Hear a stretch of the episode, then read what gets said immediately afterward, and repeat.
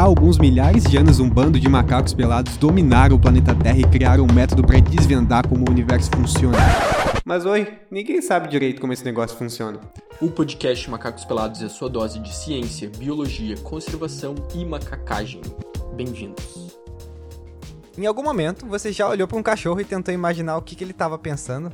Será que cientificamente ele realmente sente alguma coisa? E se o cérebro de um elefante é três vezes maior que o nosso e tem muito mais neurônios, será que eles são mais inteligentes que a gente? Será que isso significa que de alguma forma eles podem ter alguma sociedade secreta super desenvolvida? Esse é o assunto que a gente vai falar um pouquinho mais sobre hoje, que é a inteligência nos animais, e para isso eu não tô sozinho. Vocês sempre estão acostumados com a minha voz. E a voz do Rick, mas hoje o Rick não tá aqui. Quem tá no lugar dele é a nova membro do Macacos Pelados, a Gabi. E aí, Gabi, tudo certo? Oi, pessoal, Gabi Varros aqui, e é um prazer muito grande estar fazendo parte então agora da equipe do podcast Macacos Pelados. E hoje então a gente vai receber a convidada, a nossa convidada Luane Landau, que é licenciada em biologia, mestrando em genética molecular na URGS e pesquisa genética do comportamento de primatas. Oi, pessoal, boa noite. Estou muito feliz com o convite de participar aqui do podcast e espero trazer contribuições bem interessantes para nossa conversa de hoje. Que massa. Vamos lá então, bora pro episódio. Bora.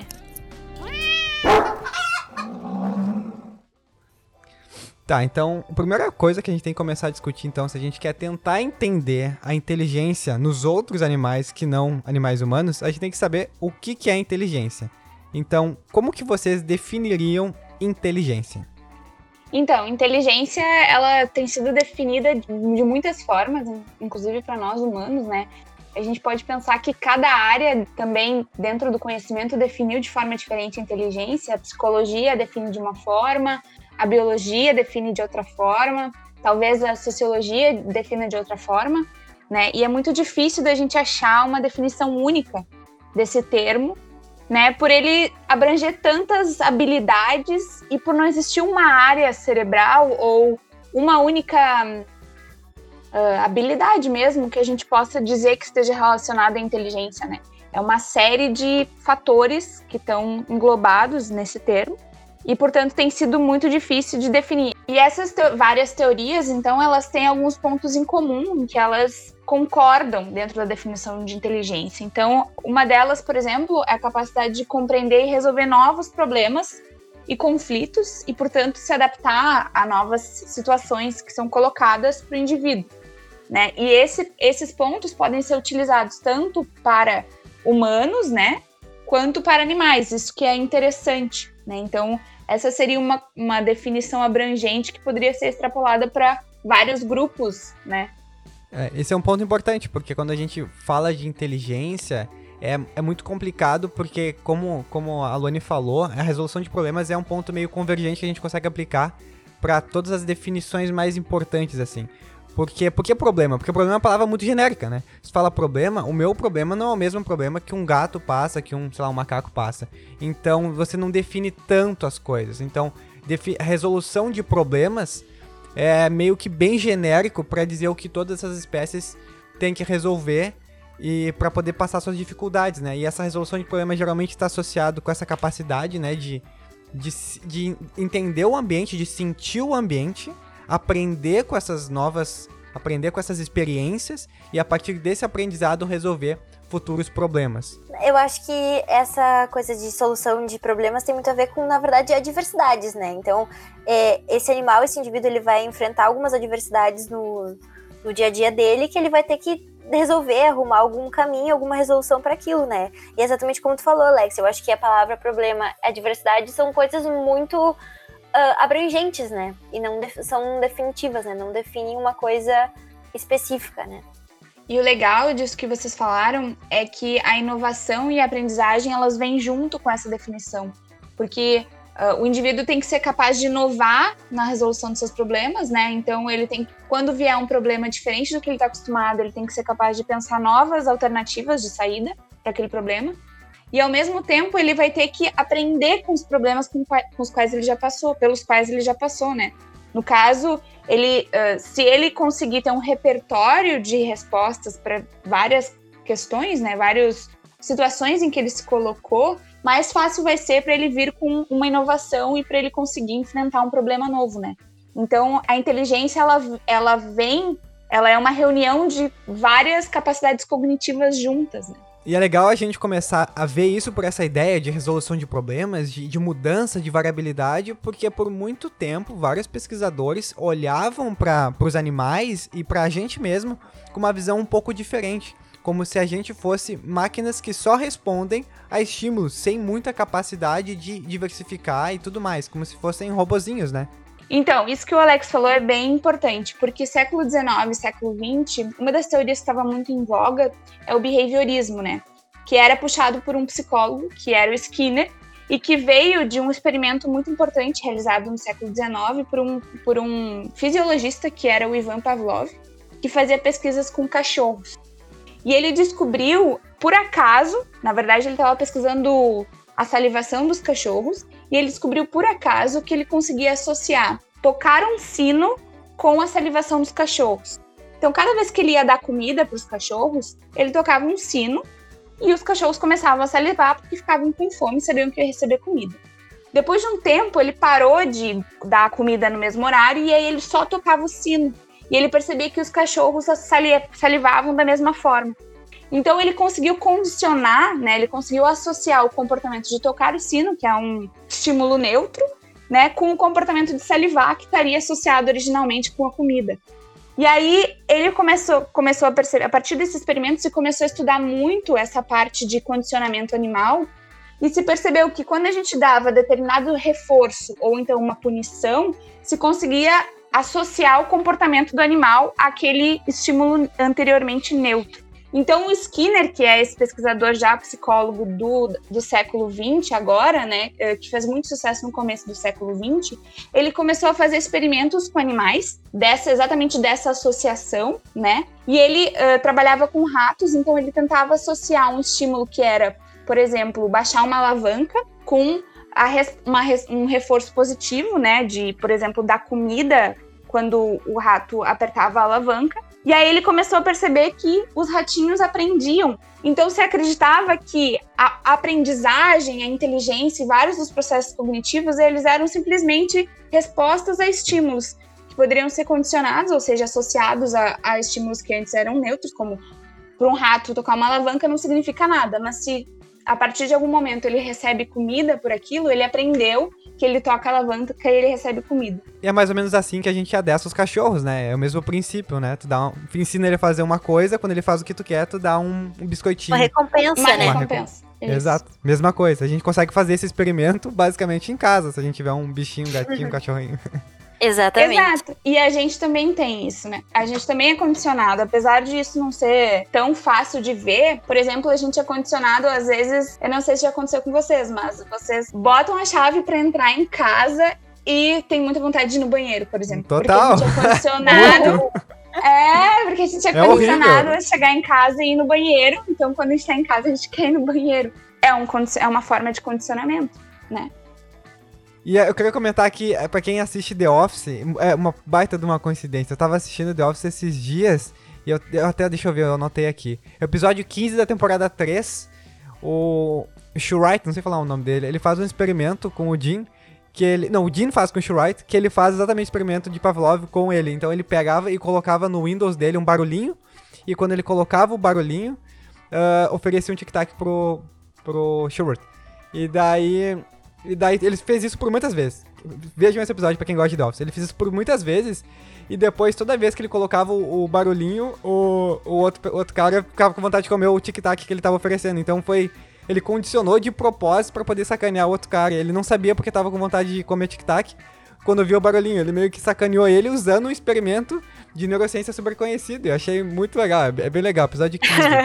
Muito legal, vá. Não, e, e é, é muito interessante, porque exatamente o Skinner vai dizer que isso é aplicável a nós. E ele defendia exatamente isso, que a gente também re- respondia a, a essa esse teoria de estímulo-resposta, só que de uma forma um pouco mais complexa. Então ele também ia dizer que a gente pensava e aprendia dessa mesma forma a partir de recompensas e punição, sabe? Sim, mas, mas é legal de ver que isso, isso limitava basicamente todo mundo a um grande robô que não, não tem um raciocínio, né? É só uma máquina de.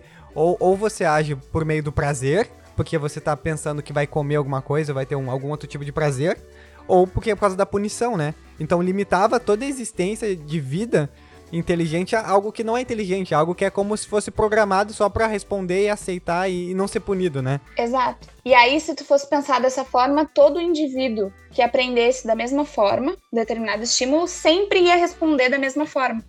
O que não acontece, porque a gente é, enfrenta as mesmas situações e pode responder de forma diferente. Imprevisíveis. Exatamente. Então aí que tava. A, aí que entrou a grande limitação dessa teoria. De que é, não, espera, a gente não é só um estímulo e representa uma resposta. Na verdade, a gente processa essa informação e é capaz de tomar decisões em cima do nosso conhecimento né, do nosso background, exatamente, da nossa experiência, e pensar alguma alternativa diferente do que simplesmente responder a um estímulo, né? Que é exatamente de onde viria essa Sim. ideia de inteligência. Ou seja, inteligência é muito mais do que a gente está acostumado a pensar às vezes que inteligência é só ler alguma coisa. Não, inteligência é super complexo que envolve desde o conhecimento que tu absorve, mas não só isso, mas sim o que que tu faz com ele baseado nesse conhecimento, as decisões que tu toma nos desafios que tu tem. Então, não é só ler, é, não é porque eu leio muito que eu vou ser inteligente, né? É um pouquinho mais complexo. Isso é muito mais complexo e eu acho que também tem a ver com as habilidades que tu usa para resolver essas, uh, esses problemas, né? No caso, exatamente isso que tu falou, Alex. Eu acho que a gente, como sociedade, tem uma visão da inteligência às vezes muito, muito limitada, né? Que é aquela inteligência que a gente falou, ah, a pessoa sabe ler, ou enfim, lê muito, ou a pessoa tira notas altas, ou a pessoa, sei lá, faz faculdade, enfim. É, não é, quer dizer, né? Não quer dizer nada isso, sabe? Tu não pode limitar uma coisa a uma coisa tão limitada. Mas o que Exato. eu quero dizer, assim, é que é, são coisas, são várias coisas que envolvem a inteligência, né? Enfim, N coisas, né? Eu acho que o segredo é que na verdade, a gente não consegue definir inteligência, mas eu acho que eu gosto de dizer que são inteligências. Existem diferentes tipos de inteligências. Quando a gente olha para a natureza, a gente vai ver que cada inteligência é diferente uma da outra e não, não é nem comparável tu comparar a inteligência de um, de um primata, né, um macaco ou nós mesmos, com a inteligência de um cachorro, porque elas são ferramentas que funcionam para coisas diferentes. E o mais louco para mim nisso é que as inteligências dentro de nós, como espécie de humanos, são diferentes. Tem gente que tem, tem tipos de inteligências que funcionam muito bem para umas coisas e outras inteligências que funcionam tão bem para outras. E aí que tá o problema de tu tentar reduzir a inteligência de todo mundo a um númerozinho que tu chama de QI, como se todo mundo se aplicasse aquele mesmo teste, né? Exatamente. E tem isso, eu acho, da, por exemplo, tem pessoas que têm uma habilidade maior com uma inteligência social, então se comunicam melhor, sabe? Outras pessoas são mais hábeis com negócios de tipo, sei lá, cálculos, enfim, coisas assim. E eu acho que esse é o problema, tu tentar reduzir tudo isso a uma coisa muito única, a critérios muito reduzidos, né? Exatamente. E esses testes também, é, historicamente, serviram muito para excluir pessoas e grupos, né? Porque eles é, valorizavam alguns tipos de inteligência em detrimento de outros, né? Então, só ressalta mais o quão difícil é a gente definir e testar a inteligência, né? Se a gente tá falando que é difícil para humanos, imagina para outros animais, né? Tá, então pra gente chegar num, num ponto em comum, num consenso, pra gente poder seguir para as outras partes, a gente resume então como inteligência, no geral, assim. Então seria, para mim, assim, acredito que vocês estariam de acordo, seria a ideia de a gente conseguir de alguma forma sentir, né? Então tem um input que a gente chama, né? De alguma forma sentir o ambiente, né? A partir do que a gente vê, do que a gente ouve, ou é, do, que gente, do que os animais cheiram, por exemplo, né? Quem tem mais olfato mais apurado. Processar essa informação de alguma forma, né? Cognitiva, então uh, conseguir integrar com o que já se conhece, pensar e raciocinar em cima, né, a fim de dar uma resposta inovadora, uma resposta diferente e, uh, de fato, prosseguir a dar essa resposta que seja uma resposta que consiga enfrentar a situação que tá adversa que, se foi, que aquele indivíduo foi colocado, né? Seja qual for o problema do, do indivíduo, do animal, do que for. Exatamente. Isso aí. Concordamos todos, então. Tá, então que, que faz a gente especial? Nosso cérebro será que é melhor do que dos outros? É maior? Tem mais neurônios? O que, que vocês têm a contribuir com essa ideia?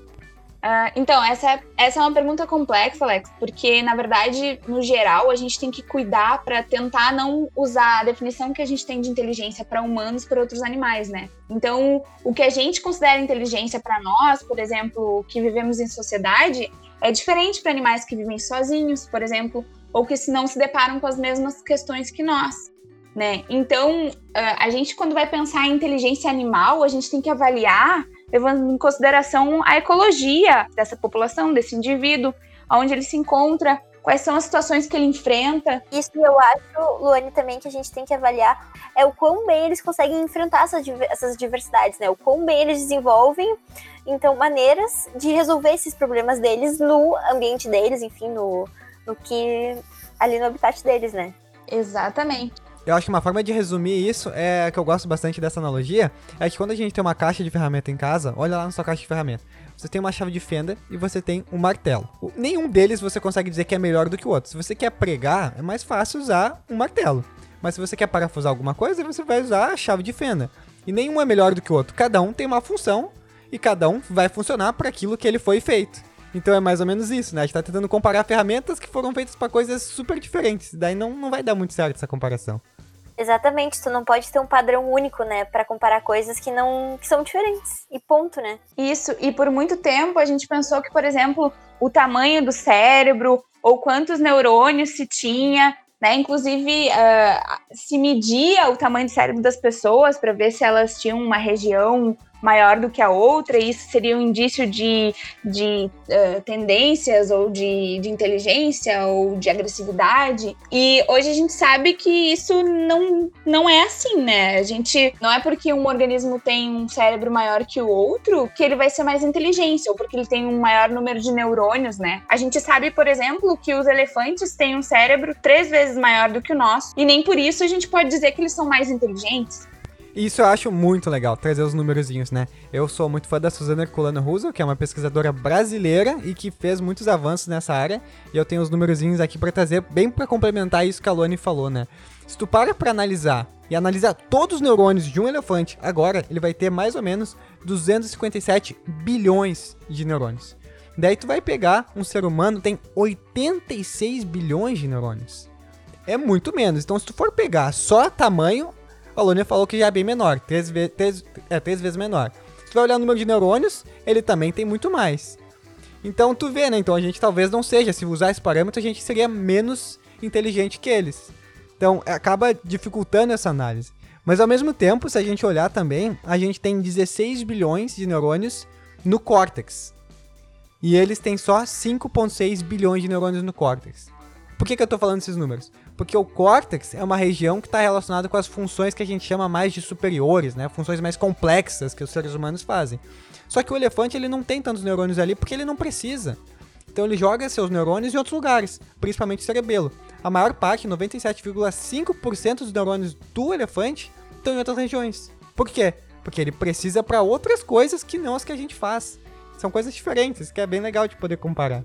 Exatamente. Então, se a gente fosse pensar a parte de as conexões, aonde que estão localizados esses neurônios, quais as vias que eles, nas quais eles estão envolvidos, né? Todas essas outras questões podem contribuir muito mais para a gente pensar isso, né? Do que pensar o tamanho do cérebro, o número de uhum. neurônios. É, não quer dizer nada. E, é sempre legal de ver que, tipo, a gente não tem um cérebro especial, né? Esse sempre foi, foi um ponto que a gente sempre tentou entender qual, o que, que nos faz especial, o que, que nos faz diferente dos outros, porque a gente parecia ser o topo da evolução, né? Os animais mais espertos que fazem mais coisas legais. E o que as pesquisas têm mostrado é que nosso cérebro não é tão especial assim quanto a gente pensava. Na verdade, tem um cérebro de macaco. Só que um cérebro de macaco grande. Só isso. É, exatamente, porque no fim nós somos todos primatas, né, Alex? Exato. Os nossos parentes macaquinhos, né? Então. Exato. Esse é o ponto os estudos têm mostrado que parece que os macacos, sim, são meio que especiais, assim. Eles conseguem meio que compactar mais neurônios no mesmo espaço. Se você pegar, sei lá, o tamanho de uma bola, que será o cérebro de um tamanho de uma bola, de um rato, e pegar um cérebro do tamanho de uma bola de um primata, ele vai conseguir ter mais neurônios ali. Isso pode ajudar ele a ter algumas capacidades mais complexas. Mas o nosso é bem um cérebro de macaco. Só que o que, que acontece? Esse é um, um, um segredo bacana. Que o nosso cérebro, ele é um pouquinho maior do que o cérebro de outros primatas que a gente tem conhecidos. Por exemplo, se a gente olhar um gorila, que é muito maior do que a gente, ele é mais grandão, tem mais espaço e tudo mais, ele só tem 33 bilhões de neurônios no cérebro. E a gente tem 86 bilhões. Então o que, que a gente faz? A gente teve que dar um jeito. Bom, se eu quero ter tantos neurônios assim, eu tenho um custo. Vocês sabem qual que é o custo de ter tantos neurônios assim na cabeça? cérebro tão grande assim? Não. Custo energético? Custo energético, exatamente. Os outros animais, eles têm esse balanço, né? Se tu quer ter um corpo muito grande, tu tem que ter um cérebro um pouco menor. Tu quer ter um cérebro grande, tu tem que ter um corpo pequeno. A gente deu um jeito de ter meio que os dois, né? A gente é meio grande, mas tem um cérebro grande também. E aí o que a gente faz é comer muito mais energia do que os outros macacos. E aí é bem legal a hipótese da Suzana para explicar isso. Vocês sabem qual é? Não. Conta pra nós, Alex. Cozinha, né? É muito legal. Ah, sim. É, Sim, dizem- alimentos acho- cozidos. Uhum. é, o descobrimento do fogo tem muito tem uma relação muito grande com isso, né? Com essa parte da Exatamente. evolução, né? É, exatamente. A hipótese que ela, ela justifica, que ela estuda, ela estuda a evolução de vários seres vivos, né? Mas é bem legal que a hipótese dela pra justificar a gente conseguir ter um cérebro tão grande pro macaco, que não era pra ter um cérebro tão grande, era porque a gente conseguiu cozinhar os alimentos. E cozinhar os alimentos permite que a gente absorva melhor os nutrientes e consiga comer mais em menos tempo. Porque imagina, ficar comendo alimento cru, você tem que mastigar muito tempo, a digestão é difícil, você não vai absorver tudo. E botar o fogo ali, colocar o alimento no fogo é muito mais prático, mais fácil. Então aí você vê que a gente é um primata diferenciado, um primata Masterchef no fim das contas. É Verdade. verdade.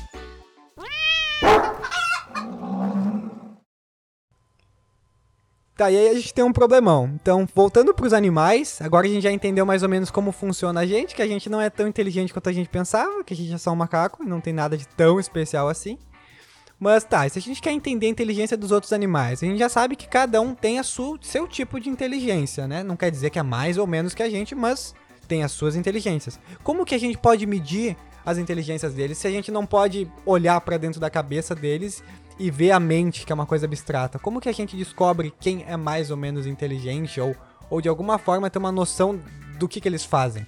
Então, Alex, como eu falei ali antes, a gente tem que considerar, né, qual que é o ambiente e quais são as adversidades que esse animal está enfrentando, né? Então, se a gente for pensar em primatas, por exemplo, tem um pesquisador escocês bem interessante que chama Kevin Laland, que ele é da Universidade de St. Andrews, na Escócia, e ele é bem reconhecido por pesquisar a inteligência em primatas, né? Uma das formas, né, alguns dos parâmetros que eles utilizam para poder medir essa inteligência, por exemplo, é performance cognitiva em laboratório, componentes do cérebro, por exemplo, tamanhos dos componentes e quais áreas cerebrais que esses animais têm. O quão variada é a dieta desses animais, então, porque cada tipo de alimento requer uma habilidade para conseguir pegar, né? E quanto mais variada, quer dizer que aquele animal ele consegue se alimentar de diversas formas. Por exemplo, a gente, a gente come muitos tipos de, de alimento. Na verdade, todas as categorias que eles colocaram aqui a gente come, né? Frutas, insetos, fungos, vertebrados, sementes, flores, pólen, raízes, folhas. Então, se for pensar, né, uh, o quão variada é a dieta, vai estar diretamente atrelado a quais são as habilidades que esses animais têm para conseguir esses Interessante. alimentos, né? E, e existe alguma relação, então, eu gostei desse aspecto. Existe alguma relação que já seja clara em relação à dieta e o que, que se sabe sobre dieta? Tem alguma, por exemplo, alimentação de mais plantas ou mais fibras, alguma coisa do tipo? Então, na verdade, o que, eu, o que ele fala sobre a dieta é levando em conta a dificuldade de conseguir esse alimento, né? E aí o animal teria que resolver problemas para conseguir. Por exemplo, os, ah, os macacos que eu, que eu trabalho, né, que são os macacos pregos lá da região do Piauí, daqui do Brasil, eles conseguem produzir ferramentas para conseguir quebrar nozes e outros alimentos que são encapsulados, né?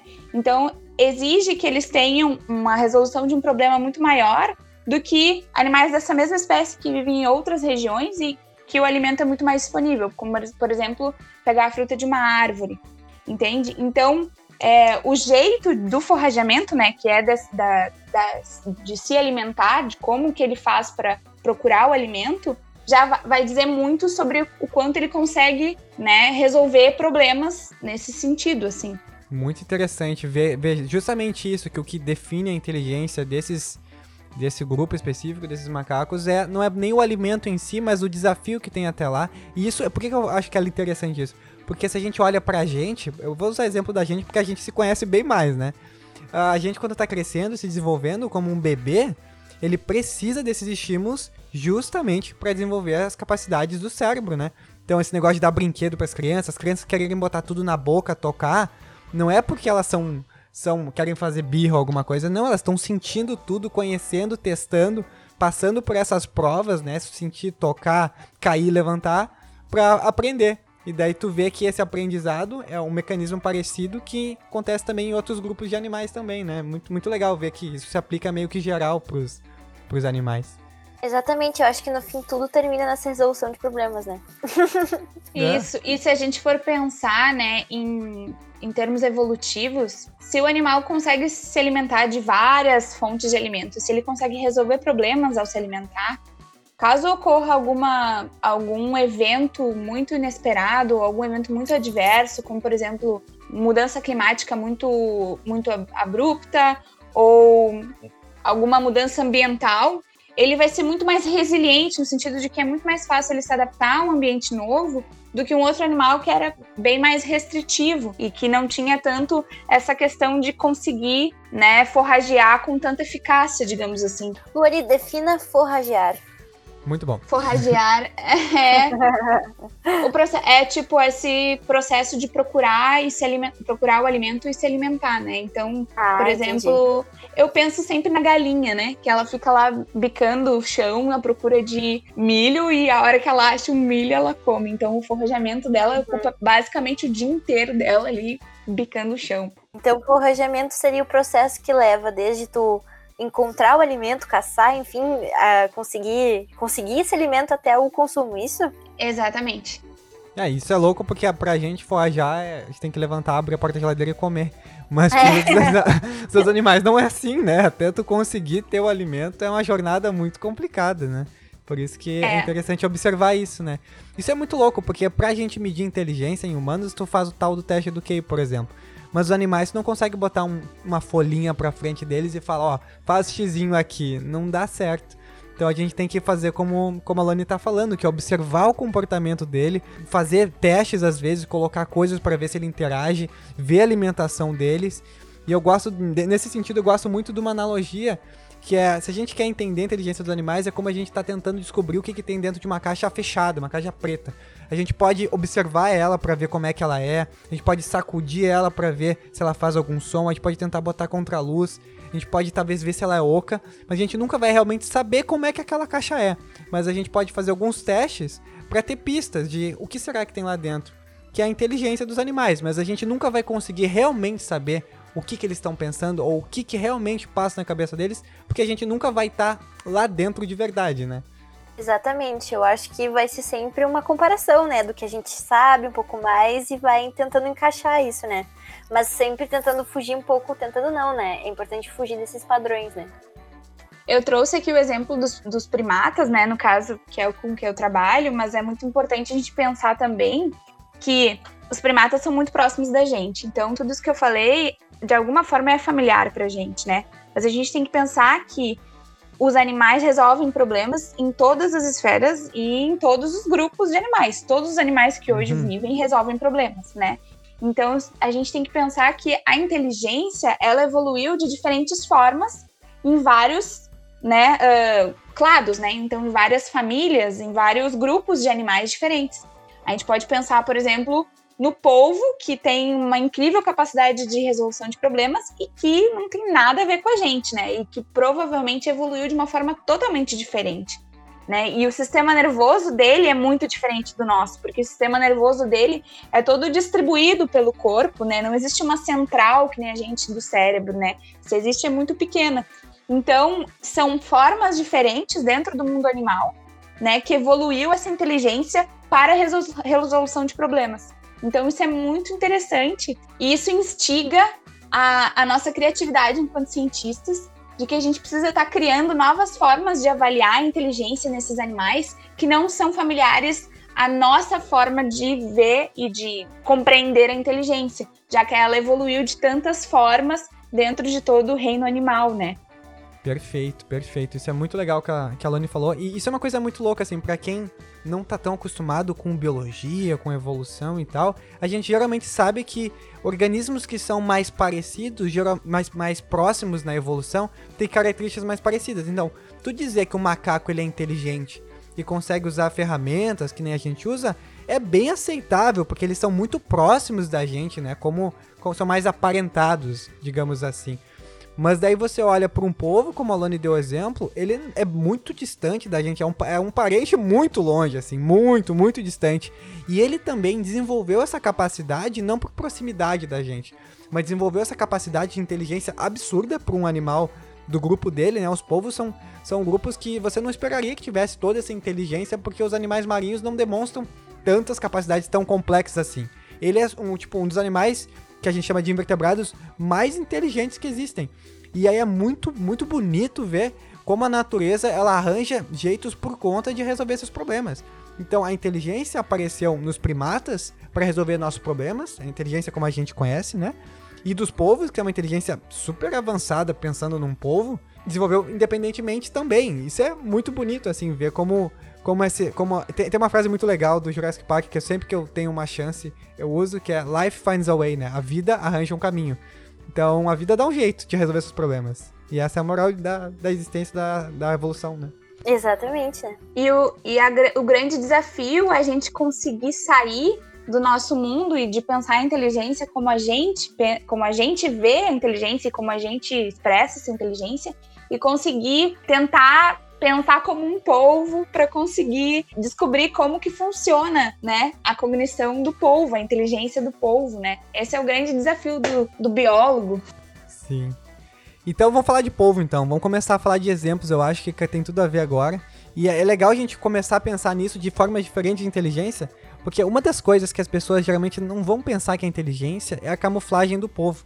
Mas se tu pensar o que, que o povo tem que fazer para se camuflar, povo ele precisa detectar o ambiente, por exemplo, ele tem que detectar as cores do ambiente, ele tem que detectar a textura do ambiente, ele tem que detectar a presa dele onde é que tá para saber se é o momento certo dele ficar paradinho, camuflado ou não. Então ele precisa pegar muitas informações do ambiente, como a gente definiu lá no começo, guardar essas informações do ambiente e aí tomar uma decisão para resolver um problema que vai, que é um problema tão crucial que se ele errar naquela decisão ele pode morrer. Porque o predador dele tá atrás dele. E aí ele vai lá e se camufla. E se você olhar os vídeos dos povos camuflados, não é só tipo, ah, mudei a cor, não é só um camaleãozinho. Não, ele muda a cor, ele muda a textura, ele muda a forma, ele muda o volume, ele se adapta de uma maneira incrível. E isso é um sinal de inteligência. Para os parâmetros humanos, não parecia, né? Que humano que se camufla dessa forma. Então não é um sinal de inteligência para humanos. Mas se tu olhar para um, um animal na função dele, para os problemas dele, é um sinal de uma inteligência fantástica, né? Isso, ele achou um jeito de resolver os problemas que ele tem que enfrentar, né? É exatamente isso que a gente definiu antes ali como inteligência. Perfeito. E se a gente for pensar, ele vai ter que responder de uma forma diferente a cada ambiente que ele se encontra, né? Então isso Exatamente. é bem interessante também, porque ele, ele é capaz de apresentar essa resposta diferente, considerando o predador, a presa, o ambiente que ele tá, onde é que ele vai ficar, tudo isso, né? Então, com certeza, é uma forma muito interessante de inteligência. É, ele consegue modular essas soluções, né? Isso é incrível. É muito louco isso. É muito louco isso. É, eu, quando eu penso no povo, eu acho muito louco. Porque ele, ele não só é super inteligente, como ele faz coisas, tipo, bem humanas, assim. As pessoas fazem testes, tipo, de abrir pote, eles abrem. Uh, eles conseguem guardar informações por muito tempo. Eles têm alguma coisa parecida com a memória que a gente tem. E daí tu começa a pensar que é um organismo que é tão diferente da gente mas consegue fazer coisas que até pra gente, que se considera o ápice da evolução, e não é, mas que a gente se considera às vezes, algumas pessoas se consideram, impressiona a gente, então é muito legal ver isso, né, num, num animal tão simples, entre aspas, né? Exato. E outro exemplo muito interessante é uh, as abelhas, por exemplo, né? Se a gente for pensar, então, numa série de danças e vibrações, elas conseguem se comunicar e falar sobre aonde que elas encontraram néctar, aonde que, né, o mapa da região em que elas estão, né? Então, isso é fantástico. Como que as abelhas conseguem reconhecer isso, nem a gente consegue entender muito bem quais são os padrões ali de vibração. A gente não sabe nem se a gente tem sentido para para conseguir entender como que elas passam uma para as outras essa informação, né? É muito impressionante. Isso é muito impressionante porque eu acho que são coisas que no dia a dia a gente não pensa muito, sabe? A gente vê, assim, a gente como ser humano, sabe? A gente vê insetos como, ah, são uns bichinhos aí, abelha, ah, é um bichinho. Mas tu vê a complexidade do que envolve ser uma abelha, né? Do que tudo isso eu acho super incrível, assim, né? Muito, muito incrível essa inteligência de comunicação que elas têm, né? Toda essa. É muito incrível. Vocês estão falando simplesmente do grupo de insetos mais legais do universo. Himenópteros, que é esse grupo dos insetos sociais, eles são, tipo, muito, muito legais, cara. Se você para pra estudar o que, que esses grupo esse grupo faz, é incrível. Himenópteros também tem as formigas, né? Então, sei lá, eu, eu, qualquer coisa que eu leio sobre esses bichos eu, eu adoro, porque eles são muito complexos, porque eles são, eles são insetos que tu não dá nada, né? Ah, não, é só uma formiguinha, uma abelhinha, que não faz nada de importante, mas não, como a Loni falou, elas guardam informações, elas têm memória, você consegue fazer experimento, sabe aquele experimento de ratinho, que tu ensina ele a fazer coisinha? Tu consegue fazer com uma abelha, tu consegue ensinar ela a fazer coisas, dar recompensas para ela, e ela aprende e faz também, mesmo sendo só uma abelhinha. Formigas, formigas são bizarras. Formigas têm sociedades complexas com diferentes funções. Hierarquia? Hierarquias, com uma comunicação complexa, não por feromônio, por movimento, por, por muita coisa. E pior do que isso, formigas fazem agricultura. É, é, bizarro isso. Pra quem não tá ligado. É bizarro. Uhum. Quem não tá. Elas têm, sabe que as formigas cortadeiras? Tu acha que ela tá levando a, a folhinha pra ela comer em casa? Não. Ela tá alimentando um fungo pra depois se alimentar do fungo que tá dentro do ninho dela. Olha que negócio bizarramente complexo. E uma formiga faz isso. É incrível, né? A agricultura em humanos foi surgir é muito recente esse comportamento, né? Imagina, é super complexo tu conseguir cultivar alguma coisa. Sim, a gente tava pelado no meio do nada, sem saber nem como matar um bicho, e as formigas já estavam cultivando o que elas queriam lá, com uma, uma sociedade super complexa já, e a gente ainda tava pelado sem saber falar direito. É, é muito é, louco isso. Pra tu ver, né? E tem vários, várias aves também, né? Voltando para essa questão do uso de ferramentas, os corvos, tem vários vídeos desses mostrando que os corvos eles conseguem também quando eles vão precisam abrir frutos com casca dura, né? Eles eles conseguem que os povos aprenderam a jogar as nozes na, na rua e o carro passava por cima da, da, ah, da fruta, da noz. Eu acho que eu vi. E aí ele conseguia comer o que tava dentro, cara. Isso é muito bizarro. E isso é exatamente o que tu tá falando de, de se adaptar ao ambiente. O, o, corvo, ele não evoluiu num ambiente que tem carro.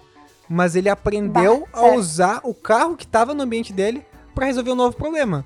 Um negócio que, tá, já que tem esse carro aí, eu vou ter essa lógica de usar o carro ao meu favor. Nossa, isso é, é muito louco. Exatamente. É Exatamente. muito louco, né? E muito inteligente. É, não dá para negar que é inteligente. Ele pode ter um cérebro ridiculamente pequeno comparado ao nosso. É ridiculamente pequeno comparado ao nosso. Mas ele faz coisas que são, com certeza, que eu posso dizer que o bicho é inteligente. É, resolve Exatamente. muito bem os problemas dele. Corvos são muito legais, né? Tem, tem outros experimentos legais com eles que é, eu não lembro direito, eu vou explicar mais ou menos como a minha memória permite. A minha memória não é das melhores. Mas tu dá um, bota um tubo assim, tipo um cano. Imagina aí você que tá ouvindo, bota um cano lá e bota uma comida lá no fundo. Ele não alcança ali mas você deixa uma ferramenta, tipo um arame assim ali do lado, ele, ele pensa assim, hum, eu tenho que pegar aquela comida lá dentro, como que eu vou fazer? Ele entorta aquela ferramenta, pega e transforma num gancho, e aí com o bico dele ele insere aquele gancho lá dentro do tubo, pega a comida e se alimenta. Ele tem essa capacidade não só de usar o ambiente, mas moldar o ambiente para usar como uma ferramenta. Isso é muito insano para um animal tão, tão, sabe, tão pequenininho. É incrível, né? Porque eu acho que essa questão das ferramentas em si, normalmente as pessoas pensam que, ah, talvez os primatas consigam fazer alguma coisa, isso a gente já meio que sabe, né? Mas assim, olha só, é muito incrível, né? Como um passarinho pode fazer isso. É, corvos são demais.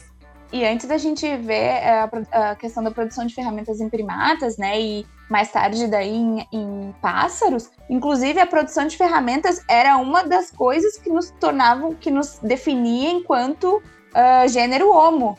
Então, a produção de ferramentas foi um marco aí na história da humanidade que nos definia até pouco tempo atrás enquanto humano. Nós éramos a única espécie que conseguia produzir ferramentas. E aí a gente começou a ir um pouco mais a fundo e começou a perceber, não, mas espera aí, primatas produzem ferramentas também. Opa, mas daqui a pouco aves produzem ferramentas também. Então a gente não é único nesse quesito, né?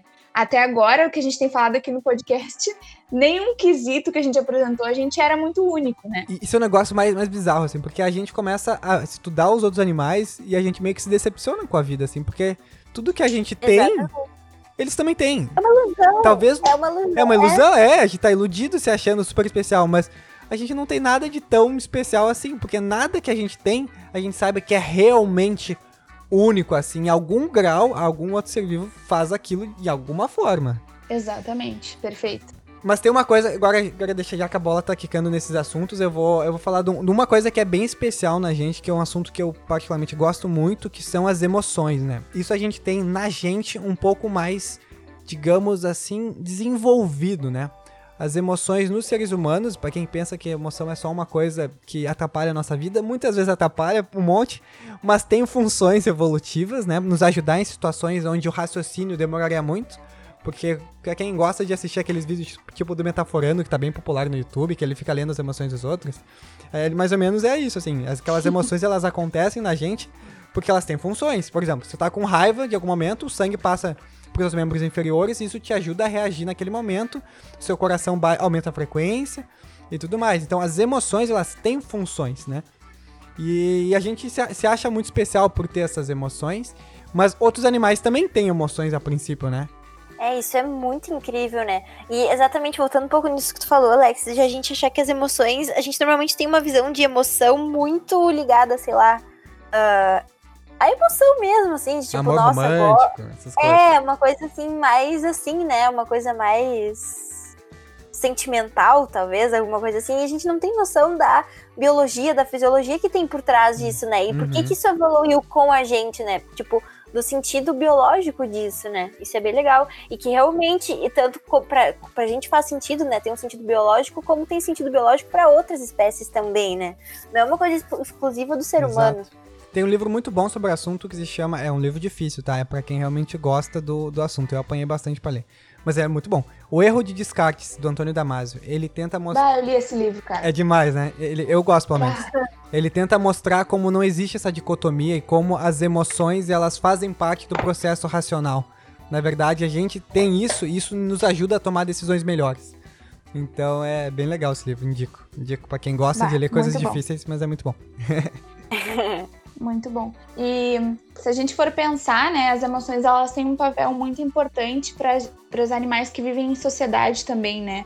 Porque a gente tem que aprender, por exemplo, a reconhecer o que, que o outro tá passando, né? É. Se o outro tá triste, tá feliz, se o que que tá acontecendo com o outro, pra gente poder também tomar decisões, enfim, e, e se relacionar em sociedade, né? Porque se a gente vive junto, é necessário que a gente se relacione de alguma forma. Então, a gente, se a gente fosse estudar animais, né, estudando animais sociais, a gente vê que muitos animais, aqui eu vou falar dos primatas, porque é o que eu sei mais, né? Primatas é, conseguem, né, uh, ter expressões faciais, né, que demonstram as emoções que eles estão sentindo. E eles conseguem, inclusive, por exemplo, chimpanzés pedem desculpas. Eles têm um gesto assim com a mão que eles fazem que eles pedem desculpas. Então Que eles fofo. sabem que eles fizeram. É, é muito, é muito legal você ver os vídeos Que assim. amor. Porque ele, ele ah, levanta a mãozinha assim pro outro e o outro tem que botar a mão na, na mão dele pra, pra, tipo, desculpar ele, assim, Mas sabe? isso, mas isso é ensinado ou na natureza mesmo eles fazem isso? Não, não, entre eles eles Entre fazem eles? isso. Nossa, Claro, Que porque viagem. isso aí, é, evolutivamente, se tu for pensar, é uma forma de resolver conflitos Claro. sem entrar numa briga, É. né? Um outro animal poderia, por exemplo, eles se pegarem no pau ali, né? Brigarem, né?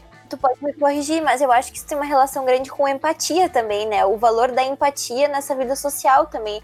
Eu, sinceramente, não sei se existe algum estudo que fale, sei lá, de primatas, pelo menos, que tenham. A empatia existe? Com certeza, Tem, tem. com certeza. Sim, porque a empatia, ela é essa capacidade que a gente tem de reconhecer o que o outro tá sentir sentindo e outro. sentir também. Se colocar no lugar, né? Exatamente. Então, eles. Nossa, tem vários estudos muito interessantes com. O que eu conheço mais é com chimpanzés, né? Que eles conseguem, às vezes eles estão machucados e um outro chimpanzé vai ajudar e, e, e consola mesmo, sabe? Pega no colo, faz carinho de, de assim, perceber que o outro tá triste e fazer. É, é muito interessante. assim. E são coisas muito. Incrível, né? E são coisas muito importantes pra tu conseguir viver em sociedade, cara. Então, tipo assim. não faria sentido eles não ter emoções, né? Exatamente. Mas, mas tem, a- tem toda a biologia por trás disso, né? A gente, eu, eu gosto muito também desses, desses, dessa parte, que é dos neurônios espelho, né? A gente tem um conjunto de neurônios no nosso cérebro que ele tem uma função meio especial, que é responder de uma maneira parecida com os outros. Como assim? Ah, se a gente olha, por exemplo, uma pessoa chorando, ela, essa, essa identificação dessa emoção ativa uma região dos neurônios espelho, que vai ativar uma, uma sequência de respostas no teu cérebro, que tu vai conseguir literalmente sentir a emoção do outro. E parece meio tosco isso, né? Por que, que eu vou sentir a dor do outro, né? Mas não, é exatamente por isso que, que a gente tá falando, é essa questão da empatia. Tu poder sentir a dor do outro te ajuda a se colocar no lugar dele, porque você vai poder ajudar a ter uma relação social melhor. Então existe uma função social em sentir o que o outro tá fazendo. Né? Você não tá fazendo sentindo o que o outro porque você quer sentir a dor, mas é que sentir a dor do outro te ajuda a ter relações sociais melhores.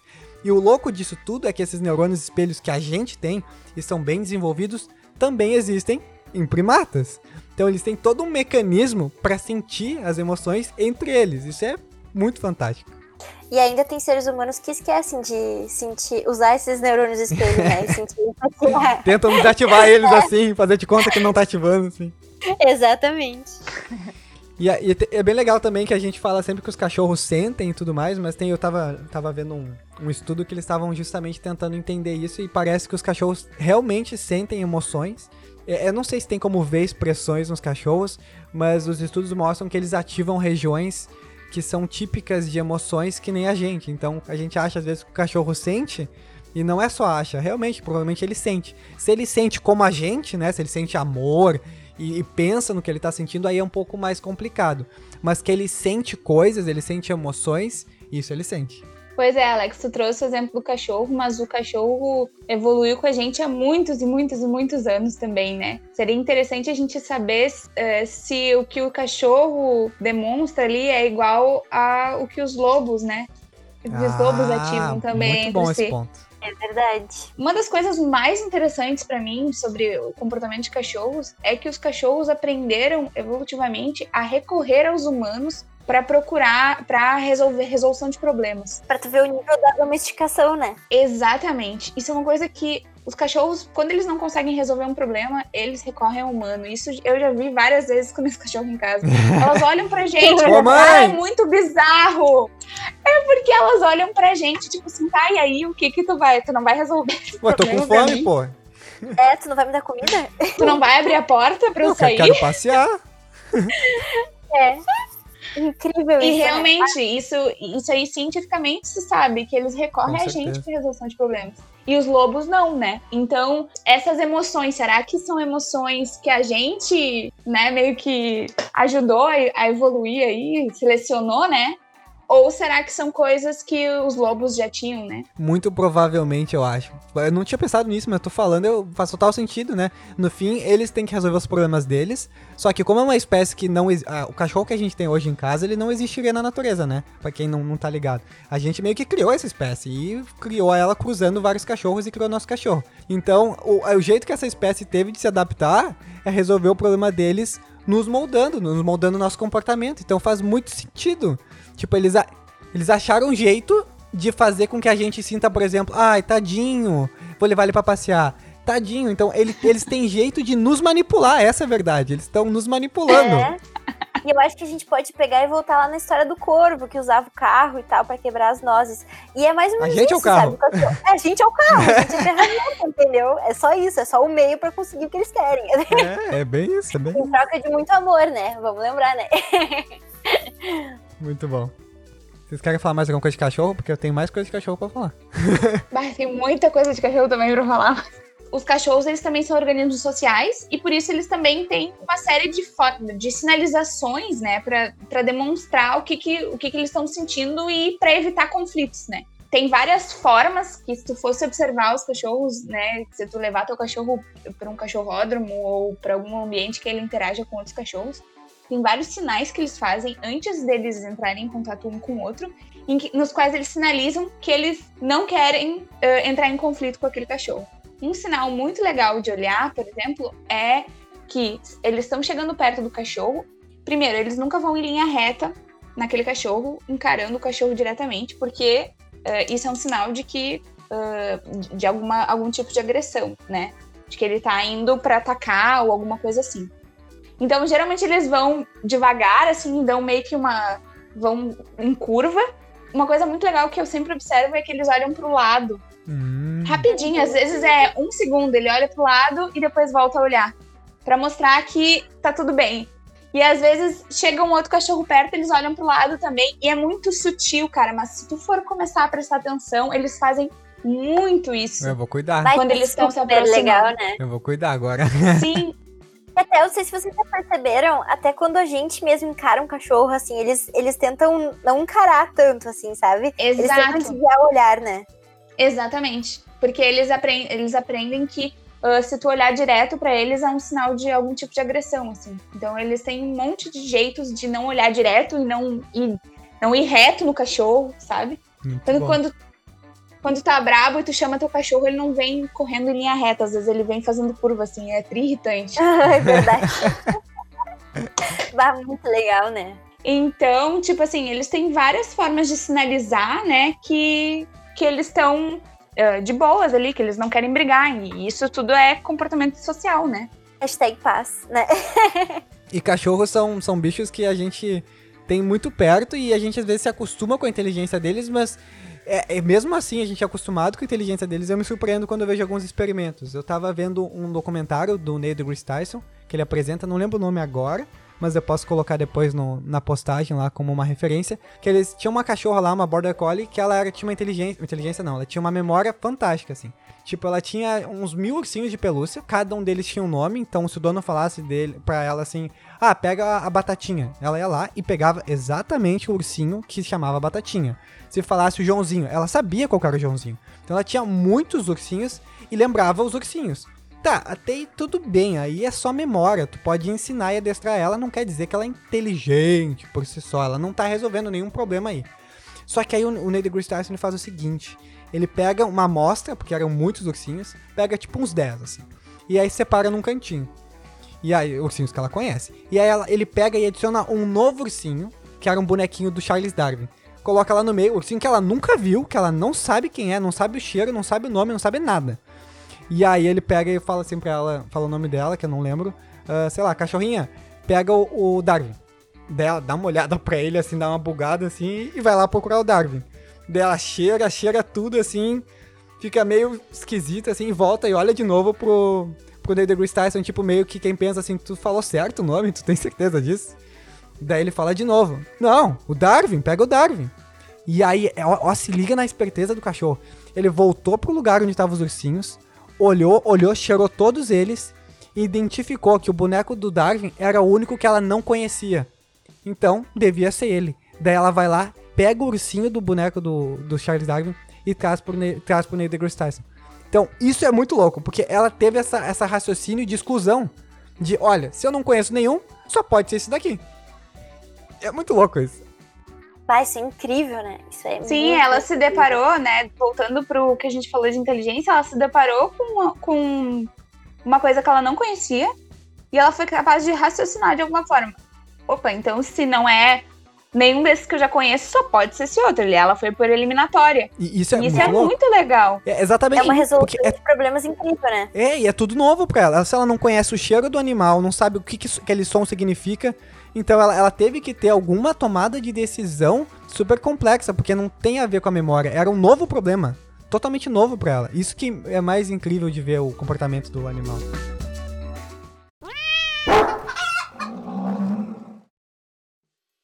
Se os animais são tão inteligentes assim, eles fazem tudo que a gente faz, será que tem alguma coisa que nos torna diferente deles ou a gente é só um animal comum igual aos outros?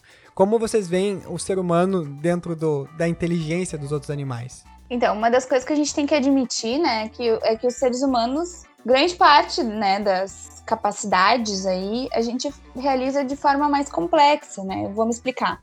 Então, por exemplo, é, na produção de ferramentas, que é uma coisa que a gente falou, a gente consegue produzir ferramentas mais complexas, a gente consegue, a gente consegue raciocinar coisas mais complexas, mexer com números, ter abstração, por exemplo, né? Hum, é que é a capacidade da gente uh, simbolizar coisas, né? Então a gente consegue letras, por exemplo, a gente sabe que tem um, um som, uma palavra significa alguma coisa que não necessariamente se refere a um objeto, pode se referir a alguma coisa, né, ahn, subjetiva. Então tu- todas essas capacidades, digamos assim, estão um pouco mais complexas na gente, né? Então é só, é só tipo um botão de volume, assim. O nosso botão ele tá um pouquinho mais alto em algumas coisas, mas no fim das contas a gente é só mais um animal nesse planeta. É isso? Exatamente. Isso, Alex, e é importante a gente falar aqui que tá mais alto nessas coisas que a gente resolveu analisar, né? Ah, Porque se a gente verdade. for falar de outras coisas, a gente é um zero à esquerda, né? Porque aqui a gente É. falou da inteligência do polvo, que era a questão de se camuflar. A gente perde feio. Exatamente, exatamente. É verdade. É, eu, eu vou trazer mais um exemplo no fim, agora que eu me lembrei. A gente tenta sempre ver os animais com a nossa perspectiva, né? Tem um teste que é bem legal, que quando você, que a gente não falou, mas a gente poderia ter falado, e por isso que eu vou falar agora, que é você pegar e colocar um animal na frente do espelho. Coloca o animal na frente do Ah, espelho. Ele se reconhecer e se dar conta de que aquilo não é outro animal e é ele, é um sinal de inteligência também, não é? Então, se tu faz isso com um cachorro, ou faz isso, por exemplo, com um elefante, tu vai esperar que ele seja inteligente e reaja. Só que parece que os cachorros, eles têm uma certa dificuldade de se reconhecer no espelho. Só que isso não significa que não é porque eles não são inteligentes. É porque a visão deles não é o sentido que eles mais trabalham. Então, existe toda uma crítica em a gente usar experimentos que a gente faz com humanos, porque a gente faz esse experimento com criança e é muito legal, porque uma criança de mais ou menos dois anos ali, ela começa a se reconhecer no espelho. Antes disso, ela não se reconhece. Então, se tu faz isso com um cachorro, tu tá fazendo o que tu faria com uma criança. Mas não quer dizer, ele só não é de enxergar muito, ele tem outros sentidos muito mais envolvidos, né? É, a gente, a gente chega naquela, naquela mesma, naquele mesmo ponto de tentar padronizar tudo na mesma caixa, né? Tipo, esperar que todo mundo tenha um comportamento pra poder dizer, ó, inteligente não é, né? Essas coisas assim. É, exato. É inteligência, de- diferentes tipos de inteligência para diferentes coisas. Inteligências. Exatamente. Exatamente. E só para um, só um número pequeno de capacidades a gente é um pouquinho mais avançado, né? Para outras capacidades, outros animais são mais avançados. Então, o que nos torna, o que nos torna humanos, né? Algum um conjunto de habilidades que a gente tem um pouquinho mais avançado. Mas isso a gente pode pensar para qualquer outro animal, né? Então, se a gente fosse pensar no próprio cachorro, a gente poderia pensar que o olfato do cachorro Uhum. é tão mais desenvolvido que eles conseguem saber onde é que está o alimento a uma distância muito maior do que a gente, né? Exatamente. E isso é uma capacidade que neles está muito mais exacerbada, digamos assim, e que é uma das coisas que o torna, os torna cachorros, né? Então, não existe assim uma separação entre nós e os outros animais, né? Existem algumas características nossas e algumas características que são dos outros. Só. É, voltando isso dessa parte do cachorro, é essa coisa do olfato, né? tanto que eles são até utilizados, sei lá, pra, pra identificar drogas e coisas assim que a gente nunca conseguiria identificar, né? Com Perfeito. certeza. E é, é muito louco que isso não é só o nariz dele. Eles têm literalmente um aparelho no cérebro deles. O cérebro deles é desenvolvido para detectar esses cheiros e ter essa informação e, e pegar essa informação e processar, como a gente estava falando. E eles processam essa informação e tomam decisões para resolver esses problemas. Então é bem isso assim. Eles são especialistas nisso e nisso eles são muito mais inteligentes do que a gente, né? Então Exato. é isso. É importante a gente pensar nessa tua pergunta, Alex. Não no sentido de o que nos torna únicos, né?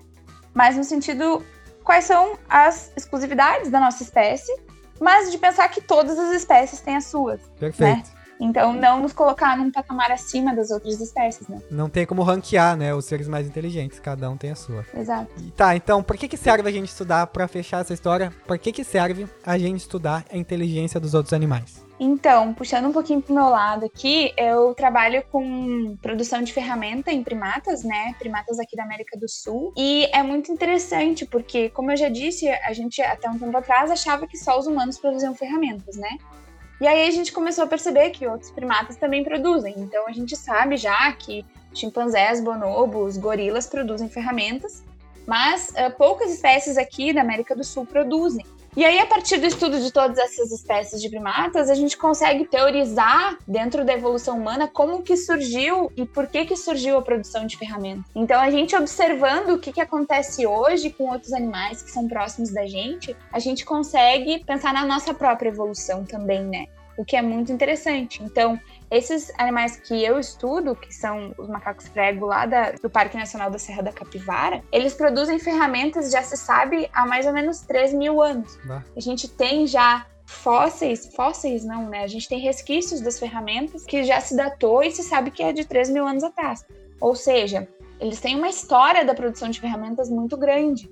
E a gente conseguir entender qual, o que, quais são os fatores que levaram à produção de ferramentas dessa espécie só nessa localização, que a gente pode pensar que essa espécie ocorre em outros lugares e não produz ferramentas, a gente pode pensar do contexto evolutivo que a espécie se encontra e tentar compreender como que na nossa história evolutiva isso ocorreu, né?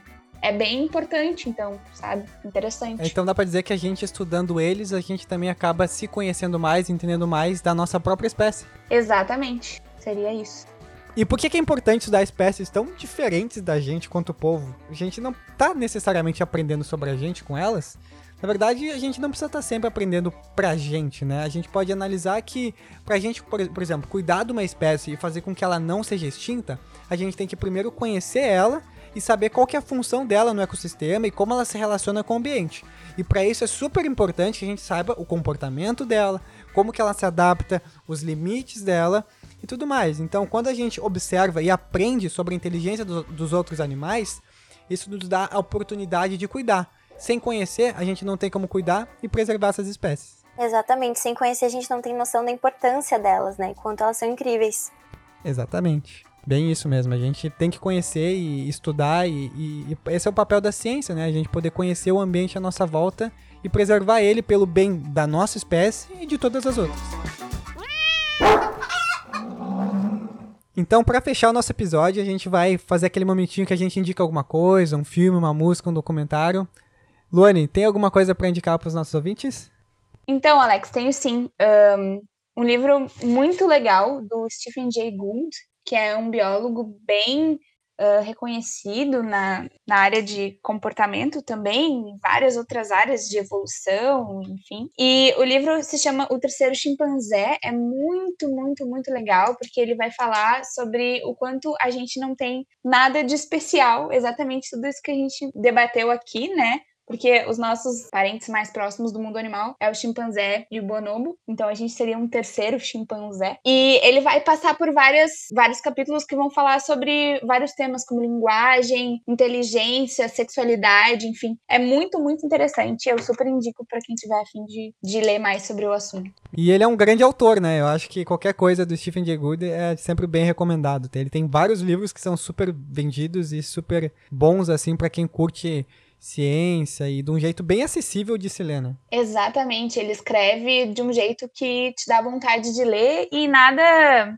não é, na, é, é realmente para quem tá afim de ler sobre o assunto, né? Não precisa ser especialista na área. E outra indicação que eu ia dar também de um livro, né? Eu comentei um pouco sobre inteligência em cachorros, né? Então, para quem tem cachorro aí, se chama uh, em inglês se chama Um Talk in Terms with Dogs, uh, Calming Signals, ou seja, sinais de calma de cachorros. E é muito legal porque é um guia ilustrado sobre vários comportamentos de cachorro que Uh, facilitam a vida dos donos e que são muito legais de observar quando os teus cachorros encontram outros cachorros ou interagem entre eles. Então, é, e é um livro super curtinho, assim, sabe? Ele vai ter várias fotos do que, que os cachorros demonstram, ah, que tu vai ler, tu vai super se identificar. É perfeito e tem pirateado na internet. Não sei Opa. se eu podia falar isso. Agora ponho, eu, não, eu não ouvi nada. Eu não ouvi. Eu não ouvi nada. É isso. Muito massa. Anotei aqui pra, pra dar uma lida depois. Eu vou indicar dois livros também, porque sim, porque não, né? O primeiro é mais falando dessa questão do cérebro, da evolução do cérebro, dos números dos neurônios, comparando das espécies, que é um livro da, da Susana Herculano Russell, chamado A Vantagem Humana. Ela meio que resume um pouco dos trabalhos dela então, para quem ficou curioso de saber essa questão dos números de neurônios e tudo mais, e como que isso influenciou na evolução da, da espécie humana, é bem legal. E é uma brasileira, né? Muito legal ver o trabalho de uma brasileira sendo tão relevante para essa área. E o segundo livro que eu vou indicar não tem a ver exatamente com o assunto principal, que é inteligência animal, mas tem a ver sobre inteligência. E quando a gente entende um pouco da nossa inteligência, a gente entende também a dos, dos outros animais, né? E é um livro que me motivou muito a entrar na biologia por querer gostar de entender como o cérebro funciona. Então, Um Antropólogo em Marte, do Oliver Sacks, é um livro muito legal, porque é muito fácil de entender, ele é bem didático, muito gostoso de ler. São como se fossem contos, mas como ele é um neurologista, ele traz casos reais. Então ele pega, ia na casa dos pacientes, ou ia em alguns lugares específicos onde estavam os pacientes, via as, as situações e tentava entender como que aquela, aquela comor- comorbidade do paciente, por exemplo, tinha um AVC e alguma área do cérebro parava de funcionar e a pessoa perdia o olfato. E ele tentava entender como que aquilo influenciava na vida da pessoa e como que a, a patologia, a doença da pessoa estava relacionado com o eu do indivíduo. Então é um livro bem legal para quem gosta de neurociências e todos os livros dele são muito legais também. Então, para fechar agora o, nosso episódio, eu queria deixar um espacinho para a Lone dar o último tchau dela, ver se ela quer deixar algum recado, deixar alguma mensagem. Então, pessoal, muito obrigada por convidarem para fazer parte desse podcast. Eu acho que foi muito legal, muito enriquecedor. Uh, espero que a minha presença aqui tenha contribuído aí para a discussão, né? E uh, espero que também tenha servido para a gente repensar aí as nossas próprias definições de inteligência e de como a gente vê os outros animais. Uma das coisas mais importantes para mim, assim, é a gente conseguir também assistir um documentário de curiosidades animais e saber ser crítico também, né? Quando a gente vê aqueles rankings, né? De quais animais são mais inteligentes, quais animais são mais uh, perigosos, né? Da gente conseguir perceber que aquilo também tem um viés de pensado a partir da nossa inteligência, né? É perigoso para quem? Para nós, né? Da gente conseguir ser crítico a partir das coisas que a gente lê, que a gente vê, e de tentar pensar nos animais no, no contexto deles e não a partir do que a nossa vivência, né? Acho que é isso. Só para terminar, pessoal, então, eu só queria dizer que eu achei o nome do livro que eu indiquei em português, que se chama A Linguagem dos Cães, Os Sinais de Calma, da Turid Rugas. A gente agradece por tu aceitar o convite. Eu acho que foi um episódio que ficou muito legal. A gente conseguiu discutir várias coisas, fazer várias reflexões sobre a nossa existência no meio do universo e de como a gente não é tão inteligente assim. E espero que tu possa voltar em algum outro episódio. A casa está sempre aberta para participar do nosso querido podcast. E a gente se vê daqui 15 dias no próximo episódio. Tchau! É isso, Alex. Obrigada. Tchau, tchau. Tchau, tchau pessoal.